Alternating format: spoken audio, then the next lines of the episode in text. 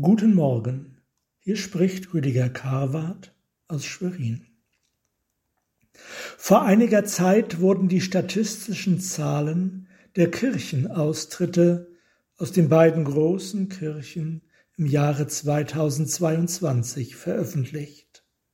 Die Reaktion? Fassungslosigkeit, hilflose Versuche einer Erklärung. Sogar die weltliche Presse ließ ein gewisses Maß an Mitleid und Bedauern erkennen. Ebenso hilflos sind die Versuche dieser Entwicklung zu begegnen. Der Plan der evangelischen Kirche gipfelte in folgendem Rat.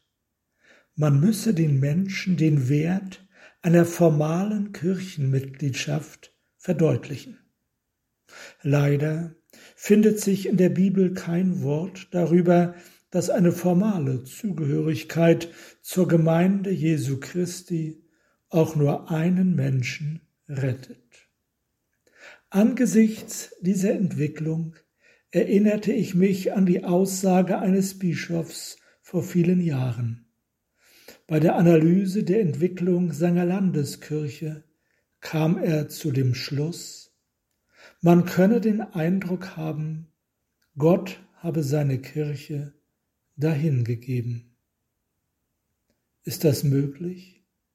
Kann Gott seine Kirche dahingeben? Die weltweite Gemeinde Christi nicht. Wohl aber die Kirche in bestimmten Landstrichen. Das zeigt uns die Geschichte. Dass Gott sein Volk preisgeben kann, wusste auch schon der Beter des neunzigsten Psalms.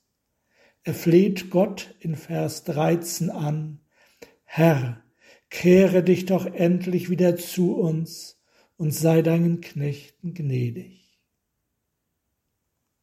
Ein Schüler verehrte einen seiner Lehrer sehr.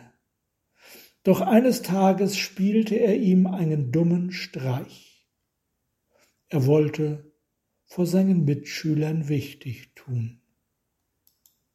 Den Lehrer hat das sehr gekränkt. Ängstlich wartete der Junge auf die Reaktion des Lehrers. Dieser sagte nichts, wirklich gar nichts. Er behandelte ihn von diesem Tage an, als sei er überhaupt nicht vorhanden.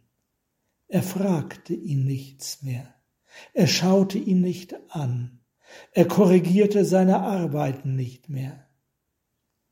Ein paar Tage hielt der Junge das aus.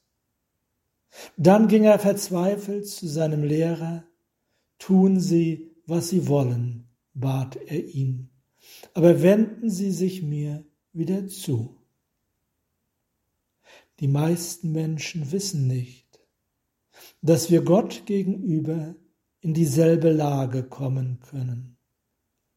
Gottes Gericht besteht darin, dass er uns dahin gibt.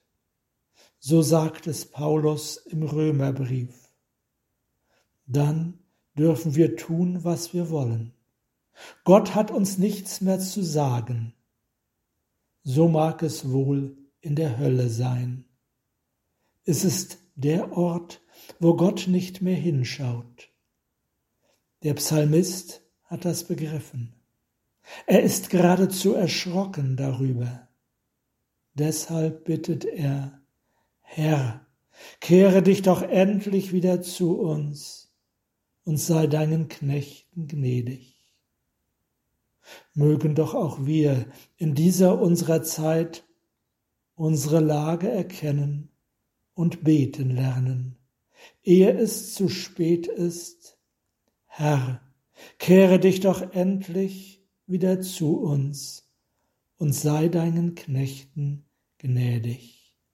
Amen.